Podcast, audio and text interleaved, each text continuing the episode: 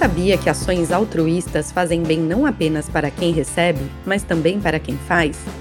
Isso tem a ver com a liberação de hormônios relacionados ao bem-estar e também com a ativação do sistema de recompensa cerebral, o mesmo que é acionado quando a gente faz qualquer coisa agradável, como comer algo que gostamos ou ouvir uma música boa.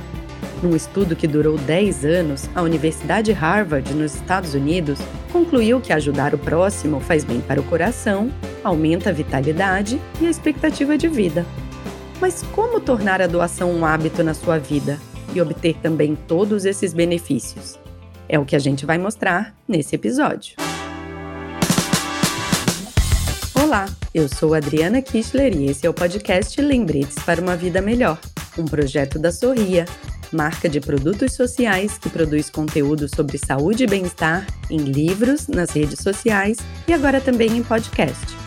Você encontra os livros da coleção Sorria na Droga Raia e na Drogazil. E olha só que legal! Ao comprar um produto Sorria, você faz uma doação. São 23 ONGs apoiadas que levam saúde ao Brasil inteiro. Vamos juntos nesse movimento para viver melhor e fazer o bem?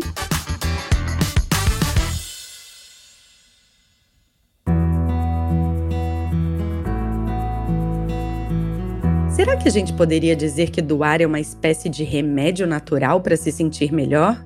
A Roberta Faria acha que sim.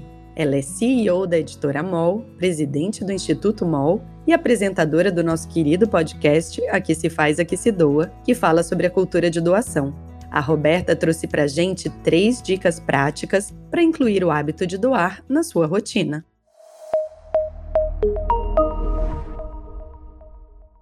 Para quem ainda não tem o hábito de doar, minha primeira dica é encontre a sua causa. Isso é como descobrir o seu time de futebol, seu clube do coração, seu bloco de carnaval, sua banda favorita. Fica muito mais fácil acompanhar as notícias, se envolver com o tema e também ajudar quando você sabe qual é a causa que toca mais o seu coração e qual organização dentro dessa causa faz o trabalho que faz mais sentido para sua vida. Em segundo lugar, converse mais sobre isso. A gente pergunta tanto sobre o tempo, os signos, né? Enfim, vamos começar a conversar também sobre qual é a causa, para quem você doa, quais são as organizações que você apoia. Assim a gente pode descobrir, às vezes, organizações e trabalhos sociais incríveis que pessoas ao nosso redor e pessoas que a gente admira já apoiam e que podem fazer sentido na nossa vida também. Em terceiro lugar, aproveite as oportunidades de doar que já estão ao seu redor. Às vezes é um arredondamento de troco, um produto que você compra e ao mesmo tempo doa, oportunidades de doar nas redes sociais, ferramentas da tecnologia que te ajudam a doar sem muito esforço. Tem um monte de maneiras de colocar a doação no dia a dia sem que isso tenha um peso, um custo enorme. E assim a gente vai aos poucos transformando num hábito porque é muito recompensador.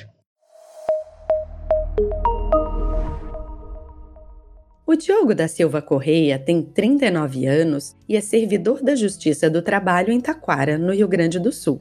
Até 2017, ele fazia ações esporádicas de voluntariado, como arrecadação de brinquedos e alimentos no fim do ano. Até que conheceu a ONG local Vida Breve e passou a atuar regularmente, fazendo doações mensais em dinheiro e também dedicando tempo para apoiar o trabalho da organização. Todas essas atividades fazem com que a gente cresça, gente aprenda muito, né? E claro que dá um, um conforto pra gente, assim, a gente fica feliz de poder fazer alguma coisa pelo próximo. Então isso também, como sendo um exemplo, né, para meus filhos, por exemplo, né, uh, nos satisfaz bastante, assim, pessoalmente. Eu acho que o que pode fazer virar um hábito é realmente entender o que, que é esse trabalho voluntário ou a doação mesmo, né? Entender a sua dimensão e também compreender aquele projeto que tu está ajudando, né? Se integrar mesmo ali, tentar entender qual é o impacto que ele produz e tal. Mas é preciso sempre reforçar, né, que o que importa mesmo é que a gente faz isso por uma questão coletiva, né? E esse resultado positivo para a coletividade é o que dá mais satisfação ainda, né? Encontrar a sua causa para estabelecer uma rotina de doação foi a primeira dica da Roberta Faria aqui nesse episódio. E você sabia que existe uma plataforma para te ajudar com isso? Sim, ela se chama justamente Descubra Sua Causa e foi relançada recentemente em parceria com o Instituto MOL. Com a ajuda de um teste bem divertido, você vai ser convidado a refletir sobre as causas que mais te tocam. É bem rapidinho. E ao final, o teste te conta qual é a sua causa e ainda aponta um caminho por onde começar a fazer sua doação.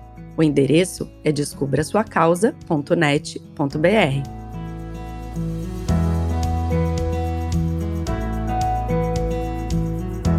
E então, ficou inspirado para incluir na sua rotina o hábito da doação? Conta pra gente nas nossas redes sociais. Nosso perfil é arroba Sorria Muda o Mundo. Esse podcast é uma realização da editora MOL em parceria com a Droga Raia e a Drogazil. A produção e o roteiro são de Mônica Herculano e a direção de Adriana Kischler. A edição de som e a montagem são do Bicho de Goiaba Podcasts. Eu sou Adriana Kischler e te espero no nosso próximo episódio. Até já!